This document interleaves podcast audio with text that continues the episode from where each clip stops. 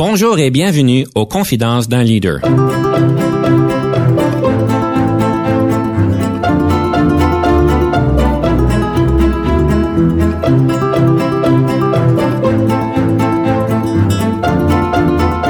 Ici Denis Lévesque, coach en leadership. Nous avons donc l'honneur et le privilège de recevoir en studio des leaders qui ont marqué leur communauté afin d'apprendre de leur expérience et de s'inspirer de leur sagesse.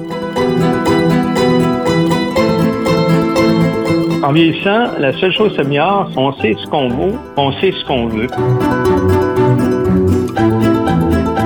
Bonjour et bienvenue à Confidence d'un leader. Aujourd'hui, nous avons le grand plaisir de recevoir en studio un leader chevronné. On va parler de différentes choses. On va parler euh, du leadership transformationnel. On va parler de projets intéressants en leadership et mon conseil du coach, ça va être la question de l'accès au, au service d'aide aux employés pour les gestionnaires. Qu'est-ce que ça veut vraiment dire? Quels services qu'ils peuvent vous donner, vous, en tant que leader? Quelque chose que le monde ne sert pas toujours nécessairement. Pour nous aider à accompagner le tout et à naviguer le tout. Monsieur Claude Beaulieu est avec nous, un administrateur chevronné dans le domaine culturel et en éducation. Bonjour, Monsieur Beaulieu. Bonjour.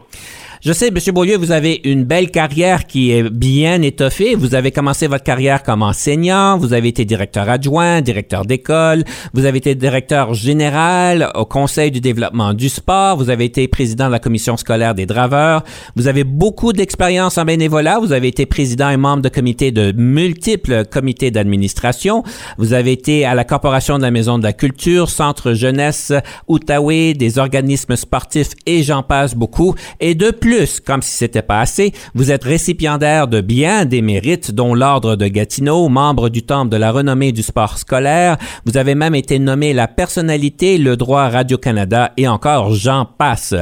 Monsieur Beaulieu, comment est-ce que vous faites pour avoir accompli tant de choses dans votre carrière? Ça a été une carrière quand même assez meublée, mais je pense que c'est le fait que je me suis beaucoup impliqué dans plusieurs domaines.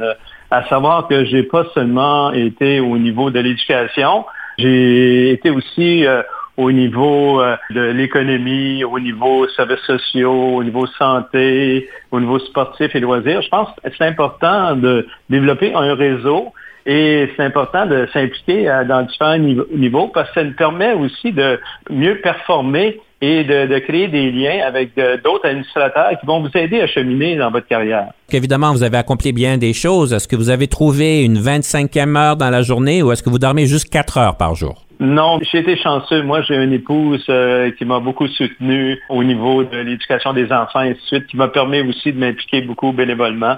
Donc, euh, je pense que c'est un peu ça mon succès. Je le dois un peu à mon épouse. Si je comprends bien, vous êtes présentement à la retraite. Est-ce que je me trompe? Présentement, oui, à semi-retraite. Euh, je siège encore sur plusieurs conseils d'administration.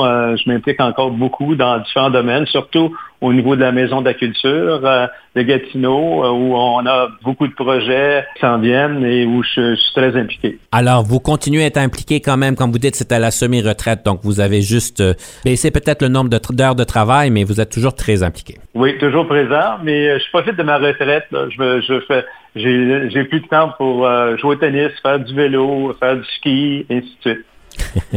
C'est beau de vous voir aller, euh, Monsieur Beaulieu. On va commencer tout de suite avec la question de perspective. Alors, le leadership transformationnel versus le leadership situationnel, lequel est le leadership d'aujourd'hui? Je vous invite de prendre part sur l'un des deux. En fait, je pense que c'est important avant de, de, mentionner euh, les principales différences entre les deux styles de leadership, parce que comme vous savez, euh, le leadership situationnel était des auteurs Eucher et Blanchard. C'était basé sur l'idée d'un leadership efficace, puis dépendant du degré d'adaptation, du style de leadership, à la, maturité ou la compétence des membres de l'équipe. Il faut surtout mentionner que s'ajuster au, au, style de leadership en fonction de la situation et des besoins spécifiques des membres de l'équipe. C'est pour ça qu'on parle de situationnel. Et dans le leadership situationnel, euh, les dirigeants vont adapter un style de leadership en fonction du niveau de compétence et de motivation des membres de l'équipe. Selon la situation, bon, ils vont diriger, soutenir, participer ou déléguer, ils vont trouver le modèle adéquat. L'objectif du leadership situationnel, c'est d'offrir un bon niveau de direction, de soutien à chaque membre de l'équipe selon sa capacité à accomplir une tâche. Le leadership situationnel peut être plus directif il peut être euh, euh, moins directif si les gens sont plus compétents et selon la compétence et la motivation des équipes. Et c'est surtout un leadership qui peut être très, très performant lorsqu'on vit des situations de crise parce qu'il est très adaptatif. Tandis que si vous parlez du leadership transformationnel, qui est un modèle de, Burns et Bass, on met surtout l'accent sur la capacité des leaders à inspirer, motiver et transformer leurs adeptes. C'est surtout centré sur le développement de l'humain. Les leaders transformationnels euh, cherchent à améliorer le potentiel de leurs adeptes en les encourageant à dépasser leurs intérêts personnels au profit de l'équipe ou de l'organisation. Donc, les leaders transformationnels utilisent surtout leur charisme, leur vision, leur communication efficace pour, pour euh, susciter l'engagement de développement chez les adeptes. Donc, ils créent une vision qui est inspirante et mobilisatrice et euh, en alignant les membres de l'équipe sur euh, des objectifs communs sur la mission. Donc, le leadership transformationnel implique de développer des compétences et les capacités des gestionnaires en les encourageant à prendre des initiatives et en les soutenant dans leur croissance personnelle et professionnelle. Donc, la principale différence, je pense, entre les deux, leadership situationnel et leadership transformationnel, c'est l'approche. Parce que le leadership situationnel, c'est davantage, comme j'ai mentionné, adaptatif et c'est un peu plus concentré sur la tâche, Tandis que le leadership transformationnel, c'est axé surtout sur euh, l'inspiration, la vision qui est partagée et le développement de chaque individu et ce qui est centré sur euh, l'humain surtout. Et euh, chaque approche ben, est particulière pour différentes situations. Et le, contexte et les besoins spécifiques de l'équipe de l'organisation, ben, il y aura le leader qui prendra un des différents modèles de style de gestion. Monsieur Beaulieu, je dois vous féliciter parce que vous avez vraiment, vraiment bien décrit le leadership situationnel et aussi transformationnel et c'est rare que je, que je puisse témoigner de ça. Vous maîtrisez bien les deux modèles. En fait, le, modèle de leadership situationnel, Monsieur Blanchard est très connu pour la version numéro 2 du modèle où est-ce qu'il a, d'après lui, vu des euh, anomalies ou des choses à améliorer. Et je pense qu'il y a trois composantes en particulier. Donc, la progression au niveau du développement des employés est légèrement différente dans la deuxième version. Le nom du euh, style de leadership euh, qui doit être appliqué euh, est aussi légèrement différent. Il y en a une troisième qui m'échappe, mais vous, en tout cas, vous y connaissez très bien. Je suis d'accord avec vous que le leadership situationnel est encore très applicable. Je vais dire que, en fait, ça devrait même être une des formations de base de chacun des leaders quand ils commencent à être des nouveaux leaders. Et donc, tout ça pour dire, c'est une très, un modèle, malgré qu'il a été euh, inventé dans les années 69. Il est encore présent parce qu'on parle de dynamique humaine. Et le transformationnel, encore une fois, a tout fait sa place et on devrait tous apprendre, malgré que c'est souvent quelqu'un qui est peut-être un petit peu plus, d'après moi, un peu plus d'expérience pour pouvoir naviguer dans ces questions de vision et de charisme et puis de communication. On a besoin d'un petit peu plus de background pour pouvoir y arriver. Mais je pense que les deux s'appliquent. Et Monsieur Beaulieu, où est-ce que vous avez appris ces deux modèles-là en particulier? Regardez, euh, c'est des différentes recherches que j'ai faites, puis euh, essayé de me situer par rapport à ces deux modèles-là. Euh, je me souviens dans certaines situations, j'étais un leader situationnel avec un peut-être plus directif, parfois plus participatif, parfois plus de délégation. Et dans mon souci de, m'améliorer au niveau du leadership, ben regardez, le, leadership transformationnel, je pense que c'est le leadership de demain, parce que présentement, on vit dans un monde là, qui est très euh, imprévu, volatile, complexe. Là, et le leadership transformationnel, le fait qu'on on, centre sur l'individu et non sur la tâche, ben c'est peut-être un développement à plus long terme qui va être plus créatif et moins directif. Et je tends vers ça. Si on regarde la progression du leadership, parce que je pense que dans l'histoire, on regarde un leadership plus populaire, plus accepté dans les années 70 et drastiquement différent aujourd'hui par rapport à un leadership qui est plus accepté et préféré en organisation et dans la société. Il y a eu beaucoup de changements, il y a des nouvelles préférences qui rentrent en jeu, des nouvelles compétences aussi. Si on regarde dans 20 ans, vous avez dit que le transformationnel est peut-être plus le leadership du futur, mais si on regarde dans 20 ans, quel serait d'après vous, des, euh, des nouvelles dynamiques? Et j'essaie de rester loin des concepts à la mode, parce qu'il y en a, vous avez probablement vu, il y a des concepts à la mode qui durent deux, trois ans, puis on les oublie plus tard, mais euh, des choses qui, ont qui vont drastiquement changer dans les 20 prochaines années. Si vous aviez une boule de cristal, qu'est-ce que ça serait? qui va changer, je pense qu'on on a été beaucoup centré sur la tâche. Hein? Et on a atteint un certain niveau de performance. Mais dans le monde dans lequel on vit présentement, ben, c'est un monde en changement et il y a beaucoup d'éléments imprévus. Donc, je pense qu'au niveau du leadership transformationnel, le fait qu'on centre nos initiatives sur le développement personnel et professionnel, je pense que c'est la, la, formation euh, d'avenir pour nos gestionnaires parce qu'ils vont développer, euh, ils vont se développer complètement dans tous les domaines et euh, ça va permettre d'être plus, comme j'ai mentionné, plus créatif au niveau des solutions apportées. On va parce que présentement dans le monde dans lequel on vit, il y a beaucoup de changements et le leadership transformationnel va permettre à des leaders, et c'est un modèle à long terme. Hein. On parle pas de, on parle pas de développement dans, quelques années. Ça prend un certain temps avant d'être pouvoir devenir un leader transformationnel parce qu'on travaille beaucoup pour euh, euh, que les gens au niveau de la croissance personnelle, ok, et au niveau de, de euh, niveau des initiatives que les gens vont, les leaders de demain vont prendre.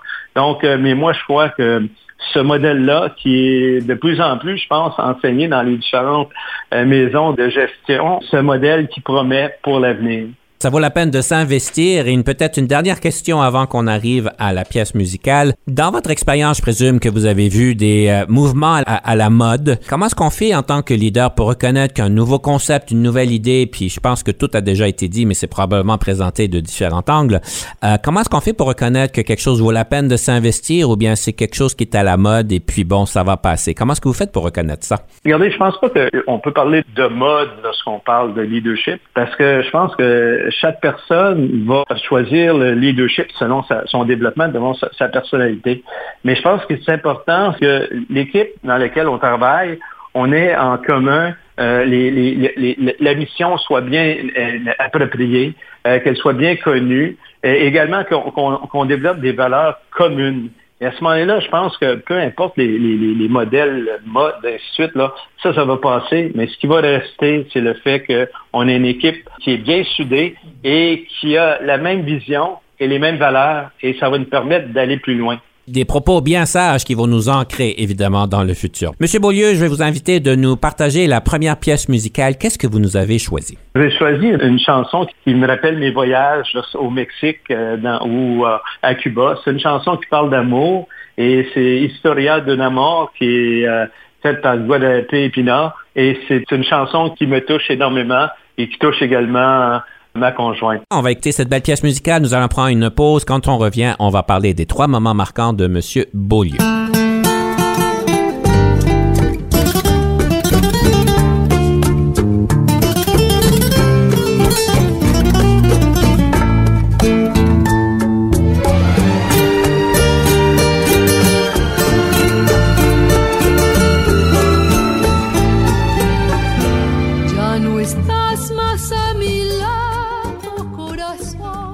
Ici Denis Lévesque. Si vous cherchez l'excellence en leadership, nous sommes intéressés à vous parler. Venez nous visiter à solutionoptigestion.ca.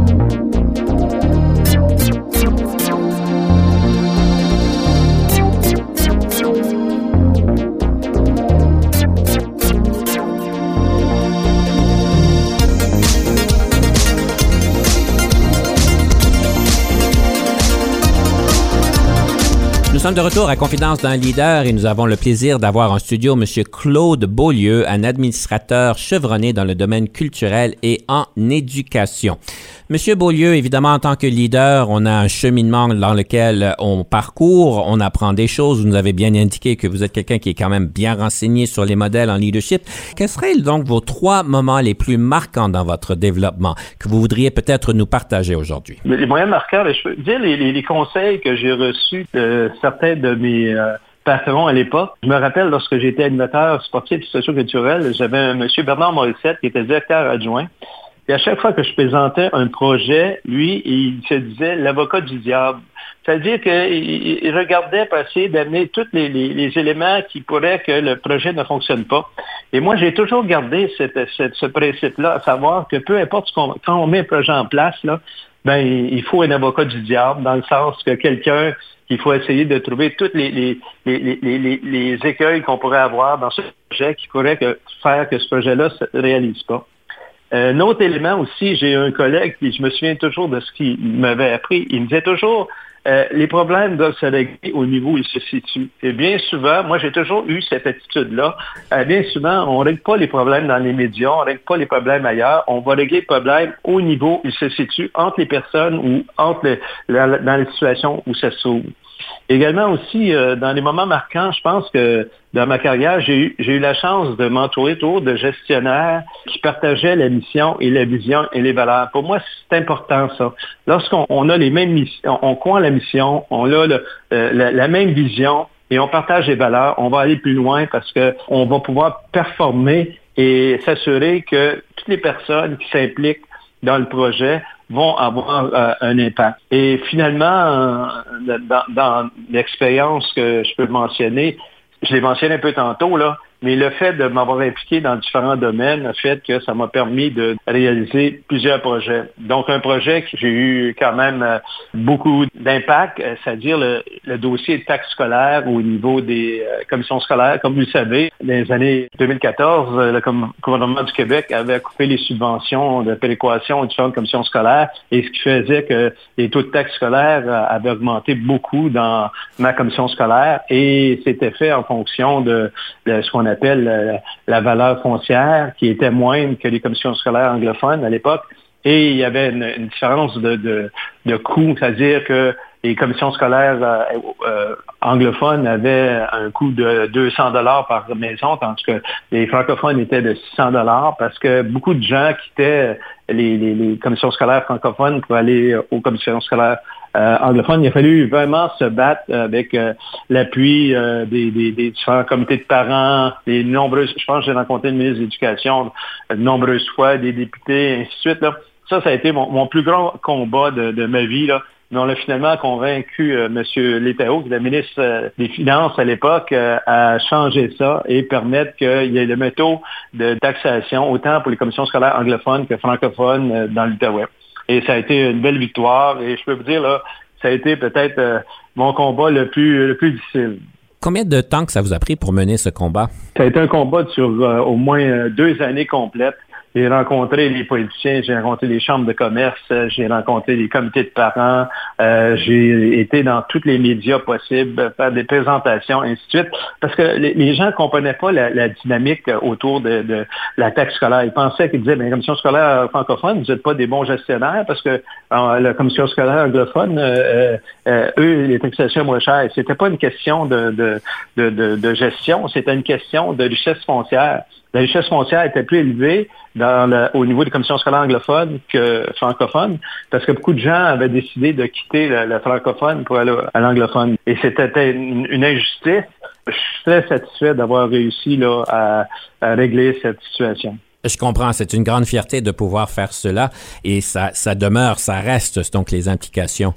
Si vous avez un conseil à donner à quelqu'un, parce qu'on comprend que demander à un gouvernement de changer sa position sur une telle, sur un tel sujet, sur, sur tout ça, c'est pas évident. Si vous avez un conseil à donner à quelqu'un qui doit mener à bien donc un autre débat ou une autre mission pour pouvoir demander au gouvernement de changer leur position, ça serait quoi les, les, deux ou les trois choses les plus importantes à prendre en considération dans cette lutte-là, si on peut l'appeler comme ça? D'abord, je pense qu'il faut avoir un discours qui, est très clair au, niveau des enjeux, que les enjeux soient bien compris.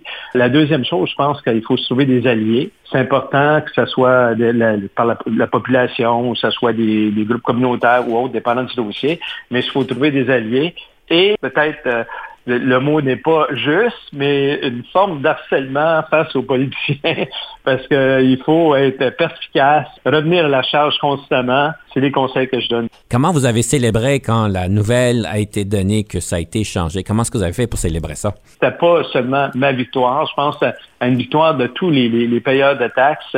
Euh, c'était une injustice. Et euh, moi, j'étais très fier d'avoir mené ce combat-là en compagnie de mes d'autres présidents de commission scolaire. Là. On a parce que la situation était particulière pour l'Outaouais. Hein. C'était pas la même situation partout au Québec. Donc, c'était encore plus difficile de faire changer le gouvernement au niveau de cette problématique-là parce que ça touchait principalement l'Outaouais dû à cette situation géographique. C'est une grande réalisation à vous et votre équipe parce qu'on sait que c'est pas évident d'arriver à terme sur ces euh, propos-là. J'aimerais creuser un petit peu sur d'autres moments euh, marquants, les premiers que vous avez soulignés, par exemple, du concept d'avocat du diable. On sait qu'évidemment, quand on est capable de pouvoir bien comprendre ce qui peut mal aller, on est peut-être mieux équipé à mieux les adresser. Comment est-ce que vous avez utilisé ça dans votre leadership et dans vos mandats par la suite? Faire toujours attention à la critique. C'est important. À un moment donné, moi, je, quand, lorsque j'étais directeur de la polyvalente Nicolas c'était la, polyvalente la plus populeuse au Québec. On avait 3500 élèves et il y avait 10 directeurs adjoints. Et moi, ce que j'aimais, c'est que les gens qui me disaient ben, un peu le contraire de qu'est-ce qu'on avançait, ainsi de suite, pour s'assurer qu'on euh, on a la bonne lecture. Euh, je pense que euh, dans tout projet, ce qui est important, c'est d'avoir une bonne lecture de l'environnement. Si on n'a pas cette bonne lecture-là de l'environnement, on risque d'aller ailleurs, puis euh, de manquer les véritables enjeux. Et moi, je pense que c'est important que quelqu'un ait cet esprit critique par rapport à ce qu'on présente et qui va nous faire cheminer plus loin par rapport au projet. Quand est-ce qu'on sait qu'on va peut-être trop loin? Parce qu'on connaît qu'il y a du monde qui font l'avocat du diable et puis ils lâchent pas le bâton, ça finit pas. Oui, effectivement. Dans une équipe, par contre, comme j'ai mentionné tantôt, si tout le monde croit en la mission, euh, je vous donne un exemple, en éducation, nous, avant tout, c'était la réussite des élèves. Est-ce que c'était cohérent avec la réussite des élèves, cette critique-là? Est-ce qu'on avait le bon moyen pour améliorer la réussite des élèves? Voyez-vous, donc, euh, si on avait déjà la croyance en cette finalité-là, ça nous aidait énormément. Monsieur Beaulieu, peut-être euh, sur le deuxième moment marquant, peut-être creuser un petit peu là aussi. Vous avez dit que vous avez appris qu'il est bon de résoudre les problèmes où est-ce qu'ils se sont trouvés et pas nécessairement comme aller aux médias et aller ailleurs. Et euh, comme on a vu dans votre quatrième moment marquant, en fait, vous avez en fait participé à des médias pour pouvoir donner un message. C'était pas pour résoudre, mais pour donner des messages. Qu'est-ce que vous auriez à recommander à quelqu'un qui se retrouve dans une situation où est-ce qu'en en fait il peut ou elle peut aller aux médias pour des bonnes manières, pour des bonnes choses. Comment est-ce qu'on fait la distinction entre est-ce qu'on y va ou on n'y va pas? L'important, c'est le message. Il faut vraiment analyser le message. Il ne faut pas que le message porte la confusion lorsqu'on va dans, un média. Comme vous savez, si on va dans le média pour régler le problème, on ne va pas dans le média dans le bon sens. Avant tout, si on veut, on va dans le média, c'est pour informer avant tout les gens et leur faire connaître les véritables enjeux. C'est ça qui est important. C'est intéressant ce que vous dites. Donc, alors, toutes des choses à prendre en considération. Évidemment, je présume qu'il y a quand même des compétences à développer lorsqu'on on approche les médias et lorsqu'on parle d'une manière très publique. Où est-ce que vous avez appris à, parler d'une manière aisée à travers les médias? C'est seulement avec l'expérience. Euh, moi, j'ai eu la chance, euh, comme directeur d'école, de, souvent de m'adresser aux médias. Les différentes entrevues, je demandais toujours à des gens de m'évaluer, de dire, bon, ben voici, est-ce que ça a été, un message a été bien passé, est-ce que les gens ont compris? Parce que bien souvent, on s'adressait aux médias, mais c'était en raison aussi de, des éléments qui se passaient au niveau éducation, qui touchaient les parents, qui touchaient la réussite scolaire. Et je demandais toujours une espèce de feedback, et à partir du feedback, j'ai tenté de m'améliorer le plus possible. Alors, vous avez utilisé la rétroaction et l'expérience pour euh, vous amener à ça. Oui, effectivement. Chez Beaulieu, on va passer à la deuxième pièce musicale. Alors, quelle est cette pièce que vous avez choisie? J'ai choisi la pièce qui est des respectables, la pièce euh, Amalgame, qui est, je pense, un des meilleurs vers d'oreille au Québec comme chanson. Une fois qu'on l'écoute, je pense qu'on la chante toute la journée. Donc, c'est pour ça que je vous l'offre aujourd'hui. On va écouter cette belle pièce-là. On prend une pause. Quand on revient, on va parler de livres ou de podcasts.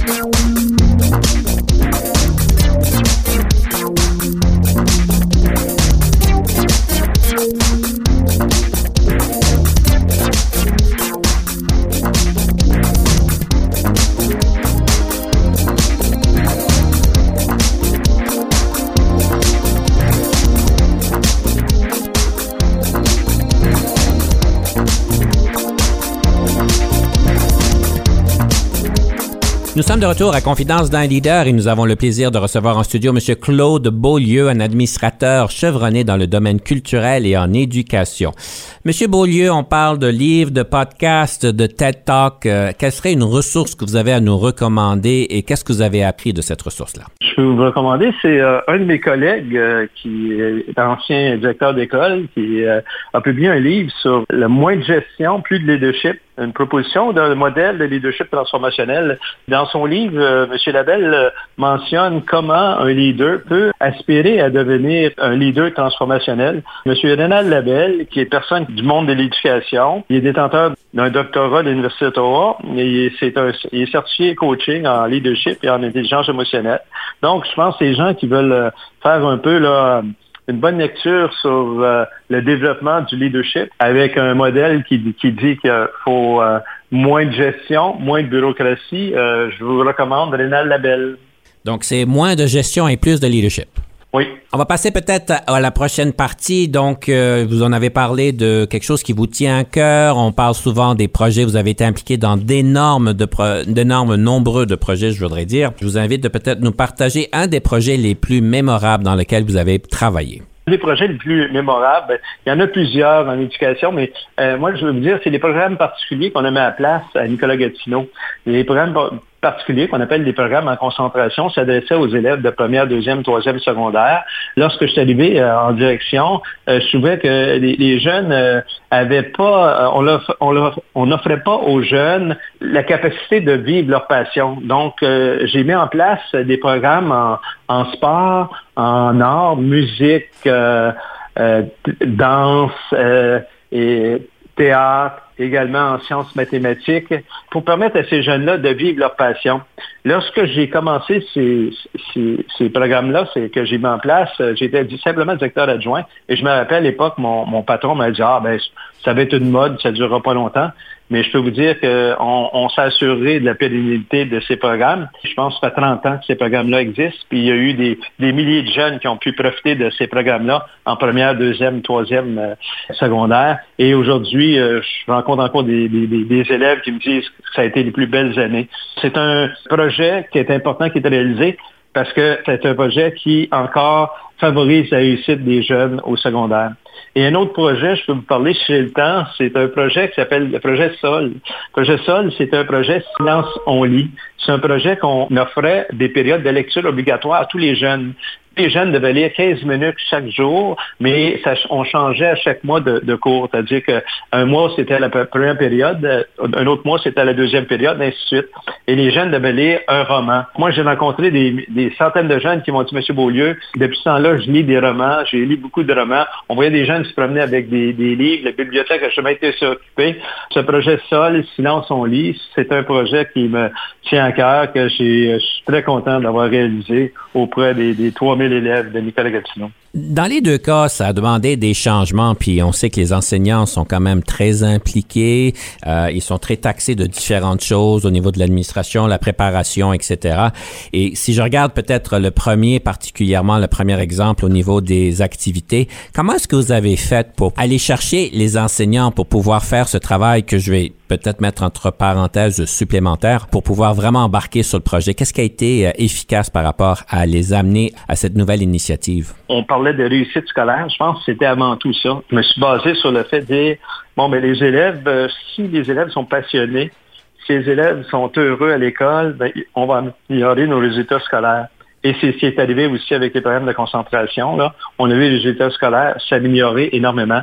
Donc, les enseignants, lorsqu'ils voyaient les élèves qui s'amélioraient, qui avaient amélioré leur performance, ils ont embarqué dans le projet aussi pour les enseignants qui s'adressaient à ces élèves-là. Il y en a plusieurs, c'est des enseignants spécialistes. Donc, euh, c'est intéressant pour un professeur de mathématiques ben, aller un petit peu plus loin dans le programme. La même chose en sport, pour un éducateur physique, ben, aller un petit peu plus loin dans les activités avec euh, des jeunes qui sont passionnés. La même chose en danse ou la même chose en musique. Notre professeur de musique avait des élèves qui étaient vraiment là, des musiciens en herbe là, qui euh, vivaient que pour la musique. Donc, c'est ce qui a fait que les enseignants ont embarqué dans ce genre de projet-là. Ils voyaient vraiment les résultats, ils voyaient que c'était vraiment bon, mais ça, ça devait leur demander quand même un certain engagement de temps supplémentaire. Oui, un engagement de temps supplémentaire, mais moi, je pense que dans notre approche, je pense qu'on considérait beaucoup leur implication. On trouvait une façon de négocier avec eux là, pour compenser pour tout l'investissement. Et moi, je pense que c'est toujours important, ça, de, de, bien mettre carte sur table l'implication, puis comment euh, donner en retour euh, des éléments lorsque les gens s'impliquent.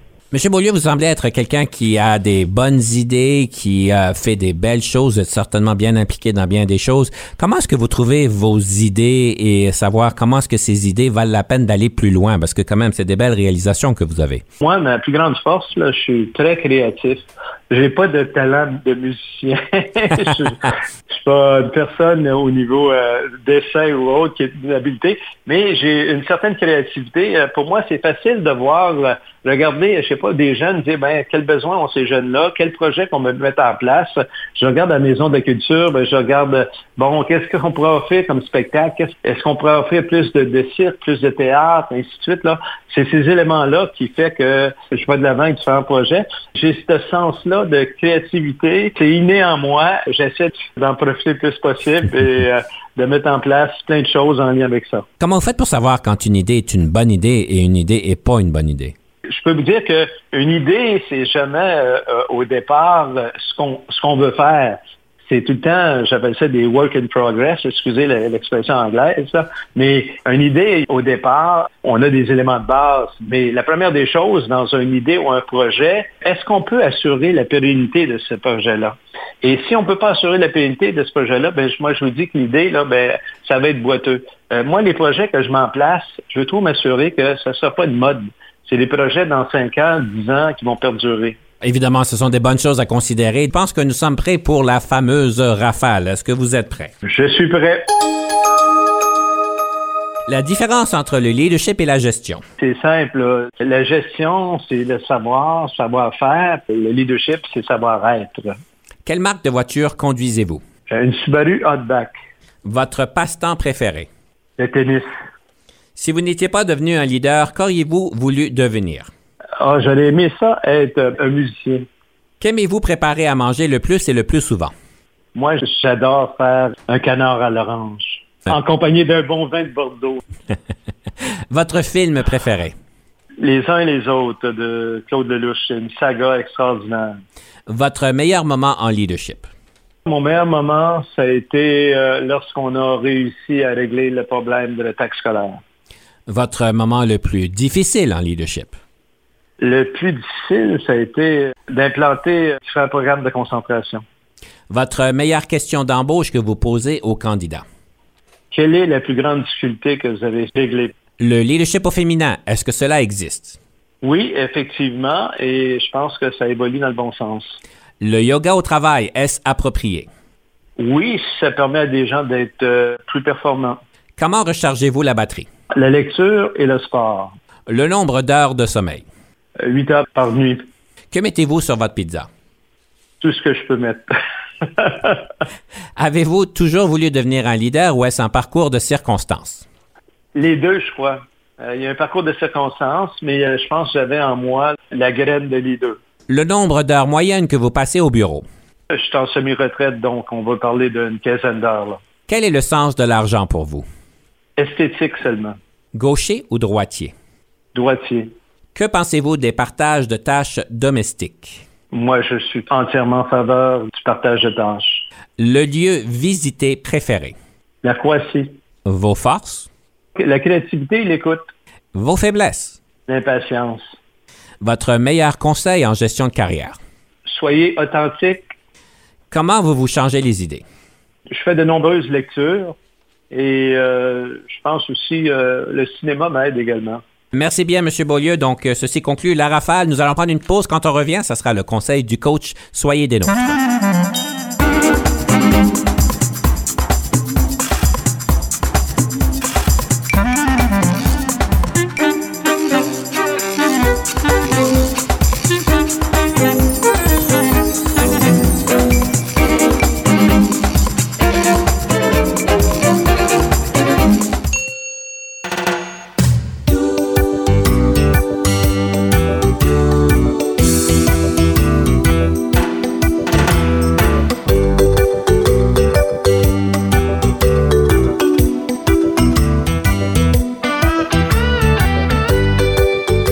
Retour à Confidence d'un leader et j'aimerais vous donner le conseil du coach de la semaine. Aujourd'hui, j'aimerais parler des programmes d'aide aux employés. Et oui, en tant que gestionnaire et dirigeant, nous avons accès à ces genres de programmes-là et on peut se poser des questions, mais pourquoi? Est-ce pas un petit peu tabou? Je ne suis pas nécessairement en crise et des fois, on a toutes sortes d'idées qui sont pas nécessairement les bonnes par rapport au programme. Ce sont de beaux programmes avec des professionnels qui sont bien formés.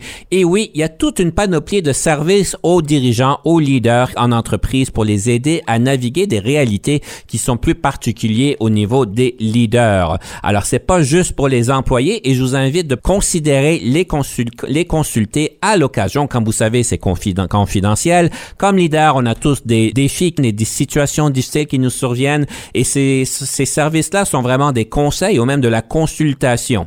Alors, euh, j'ai fait un, un peu de recherche sur le sujet puis des sujets qui reviennent souvent.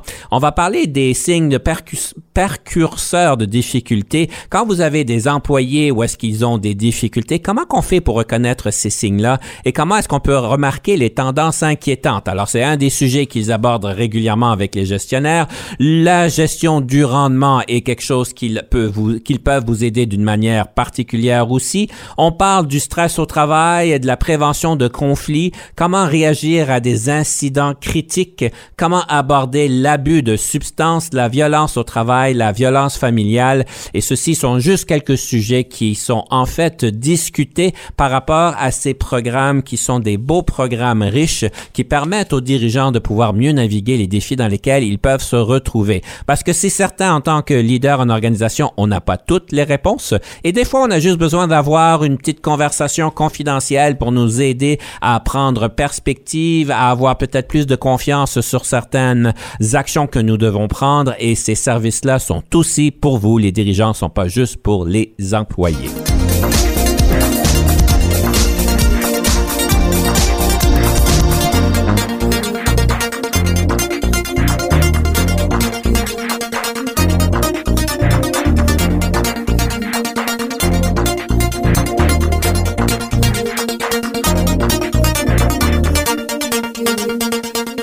Monsieur Beaulieu, je ne sais pas si vous étiez au courant. Est-ce que euh, ces programmes-là pour les leaders, est-ce que c'est quelque chose que vous avez déjà vu, peut-être même participé ou bénéficié dans votre carrière? Je n'ai pas bénéficié de ces projets-là, mais par contre, dans le service d'aide aux employés, on a utilisé souvent, on l'a permis à des employés d'avoir ces services. Et c'est des services de qualité et les gens ne, doivent pas avoir aucune hésitation. C'est des professionnels et ça permet à des, gens de cheminer euh, à travers des situations difficiles qu'ils vivent permettre de passer à travers et je pense que les gens devraient faire appel plus souvent à ce genre de service.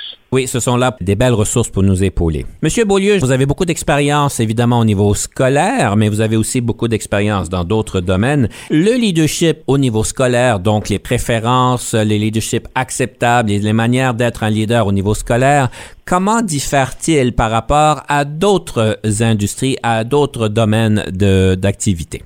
D'après vous? Au niveau scolaire, on travaille dans un domaine de l'éducation. Et la compétence en éducation doit être présente euh, pour faire toute forme de leadership. Si on n'a pas cette compétence-là euh, au niveau de, tout ce qui touche euh, la pédagogie, ok, qui est le centre de la réussite des élèves, donc avant tout, il faut maîtriser ces dossiers-là pour accéder à un leadership en éducation où on peut vraiment apporter des changements. Mais avant tout, il faut vraiment là, compétences acquises au niveau pédagogique. Donc, il faut vraiment être bon dans le domaine, d'avoir l'expertise de la pédagogie pour pouvoir bien fonctionner au niveau du niveau scolaire. Et puis, dans les autres, dans les autres sphères d'activité, autant que vous avez pu remarquer, est-ce qu'il y a d'autres choses qui reviennent? Moi, je me suis toujours dit que dans tout ce qu'on fait, il y a quatre étapes. Lorsqu'on débute dans un domaine, il y a toujours quatre étapes. Il y a toujours la première étape, c'est on, est débutant. La deuxième étape, on devient fonctionnel. La troisième étape, on, on, peut être performant et finalement, on devient expert. Tout dépend le temps qu'on veut mettre pour arriver à un de ces quatre niveaux-là. Et ça, c'est bon pour tous les domaines. Savoir si vous voulez être un leader, ben, si vous êtes un leader, si vous êtes peut-être un leader débutant ou un leader fonctionnel à un moment donné, ou vous voulez devenir performant expert, ben, tout dépend le nombre de temps que vous allez vous, vous allez euh, vous former, que vous allez vous impliquer, et plus vous allez vous impliquer, plus vous allez vous former, plus vous allez accéder à une étape plus élevée. J'aimerais ajouter aussi une, autre petite théorie que j'ai, euh, je veux juste vous en faire la, confidence. Là. Moi, j'ai une petite théorie aussi euh, des deux, je appelle ça la théorie des deux V. Là. La seule théorie qui s'améliore en vieillissant, et j'en fais l'explication rapide, là. en vieillissant, la seule chose qui s'améliore, on sait ce qu'on vaut, on sait ce qu'on veut. Hmm. Et ce qu'on qu'on vaut à 30 ans, on ne le sait pas. Mais à 50 ans, 60 ans, on le sait. Et ce qu'on veut, on le sait peut-être un peu plus à 50 ans, 60 ans qu'à 40 ans. Donc, c'est la seule chose qui s'améliore en vieillissant au niveau d'être un, leader. On sait ce qu'on vaut et on sait ce qu'on veut. Et des fois, on sait trop qu'est-ce qu'on veut et qu'est-ce qu'on veut pas, et ça nous permet pas d'aller chercher d'autres expériences et d'élargir nos horizons. Effectivement, mais euh, on sait on sait exactement euh, ce qu'on vaut par contre. et ça, ça s'est amélioré en vieillissant. Quand on parle de savoir ce qu'on veut, je pense que vous avez euh, toujours bien été bien actif dans les sports. Vous nous partagez qu'évidemment à la retraite, vous à la semi-retraite, vous faites beaucoup de tennis, vous faites du vélo. Et pour vous, en tant que leader, quelle a été l'importance du sport dans votre existence, dans votre carrière et dans votre réalisation personnelle? Ça serait quoi les parallèles? Le sport permet de, de faire le vide et permet aussi de donner le meilleur de soi. Lorsqu'on fait du sport, on essaie toujours d'être performant. En étant performant dans le sport, ça nous dit aussi que dans d'autres domaines, il faut être performant aussi. Et il faut fournir, dans le sport, on fournit des efforts, d'énormes efforts pour, euh, je vous donne un exemple, un match de tennis, euh, si vous voulez gagner, fournir des efforts. Il s'agit aussi de fournir des efforts dans la vie aussi, si on veut être euh, proactif et si on veut réaliser nos ambitions. Si je vais aller un peu plus loin, surtout au niveau des efforts et de l'excellence, euh, on parle euh, en vélo du Tour de France, euh, donc une référence incontournable. Les parallèles entre Tour de France et le leadership. Le leadership, c'est avant tout, on s'adresse à des humains. Et la performance, c'est surtout des performances faites par des humains. On essaie de mieux performer par rapport à soi-même. C'est tout un, développement personnel si on développe son leadership, on se développe comme personne et on devient de plus en plus performante et on a plus d'impact sur l'organisation ou sur les membres. Monsieur Beaulieu, je regarde votre curriculum vitae, je vois vos expériences, vous avez beaucoup d'activités parascolaires, si on peut l'appeler, au niveau du bénévolat. Il y a des thématiques qui reviennent, sont très claires par rapport à la jeunesse, par rapport au sport, par rapport évidemment à l'éducation. Il y en a un qui me pique un petit peu sur qu'est-ce qui fait que vous avez choisi de vous impliquer dans ce dans, dans cette coalition. Alors, si je vois bien, vous avez été membre de la coalition québécoise de la problématique du poids. Qu'est-ce qui vous a attiré de participer dans cette coalition et, euh, qu'est-ce que vous en avez retiré? À l'époque, c'était euh, en fait, c'était pour euh, assurer une bonne alimentation aux étudiants. Le problème, c'est qu'on avait de plus en plus des espèces de fast-food, excusez l'expression, qui venaient s'établir autour de la polyvalence. Et aussi, il n'y avait aucune législation par rapport à bon, ben, nos, jeunes, euh, c'est quoi au niveau alimentation? Qu'est-ce qu'une bonne alimentation? Euh, qu'est-ce qu'on offre euh, à la cafétéria, et ainsi de suite? Donc, moi, l'important, c'était au niveau de l'alimentation chez les jeunes pour m'assurer que les jeunes aient une, bonne alimentation. C'est pour ça que, parce que je pense qu'une bonne alimentation a aussi un impact sur la réussite des élèves. Donc, c'est dans ce sens-là que je me suis impliqué. Est-ce que ça vous a permis de mettre des choses en, place ou euh? Je peux vous dire que c'était très complexe euh, parce que y a des législations par rapport à qu'est-ce qu'une bonne alimentation, puis qui fournit une bonne alimentation. Mais euh, ça m'a permis de, j'ai beaucoup appris et ça m'a permis aussi de faire des transformations au niveau de la cafétéria. Est-ce que vous avez changé vos propres habitudes de nutrition vous-même par rapport à ça? Effectivement, j'ai en vieillissant surtout, c'est important de, de bien s'alimenter et oui, effectivement, je m'alimente beaucoup mieux que lorsque j'avais 20 et 30 ans. je suis d'accord avec vous. On semblerait que mon, mon docteur m'a dit à un moment donné, vous tu sais, avec l'âge, le système devient moins rapide. Et je leur disais, euh, ben non, il est de plus en plus efficace. On a besoin de moins de calories pour bien fonctionner. Il n'a pas aimé l'optique dans laquelle j'amenais le. Vous avez été reconnu quand même euh, par plusieurs mérites. Euh, vous êtes récipiendaire de l'ordre de Gatineau, la personnalité le droit Radio Canada. Comment est-ce que vous avez vécu ça? Pour moi, euh, effectivement, c'est, j'apprécie beaucoup cette reconnaissance que les organismes m'ont donnée. Mais comme je, vous ai mentionné, moi, j'ai, eu euh, la chance de toujours bien m'entourer de gens qui, qui avaient la même vision, puis qui avaient à cœur les mêmes projets que je mettais en place. Effectivement, j'ai eu cet honneur-là, mais je le dois surtout aux gens qui m'ont accompagné dans les différents projets. Monsieur Beaulieu, vraiment intéressant. Merci bien pour votre temps pour l'entrevue. Malheureusement, nous devons clôturer l'entrevue. Alors, je vais vous inviter de peut-être clôturer avec une citation, question de nous inspirer à la fin de l'émission. Je suis pas sûr. Je pense qu'elle est de Marc Twain. L'impossible, si on l'avait su, on ne l'aurait pas fait. J'aime ça. Je vous invite de le répéter une deuxième fois. L'impossible, si on l'avait su, on ne l'aurait pas fait. Est-ce que je peux vous poser la question? Impossible de nous présenter la troisième pièce musicale? Oui, effectivement, la troisième pièce musicale, c'est mon dernier coup de cœur. C'est euh, Marie-Denise Pelletier qui chante la Corsica, qui est comme un, hymne à la Corse. Son interprétation est vraiment sublime. Je l'ai découvert récemment dans un spectacle à la Maison de la Culture. Donc, euh, je vous offre euh, cette interprétation sublime de Marie-Denise Pelletier. Un très beau cadeau que vous nous donnez. Merci beaucoup, M. Beaulieu, pour votre temps, pour votre sagesse et pour l'entrevue. Et chers auditeurs, je vous invite de bien profiter de cette pièce et on se reparlera la prochaine fois. C'est un plaisir. Merci.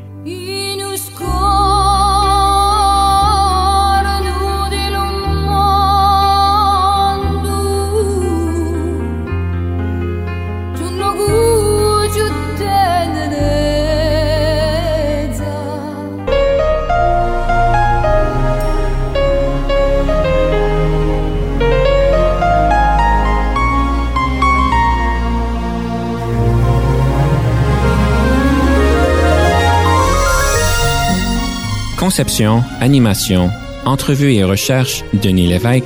Montage et réalisation, Jean-Paul Moreau.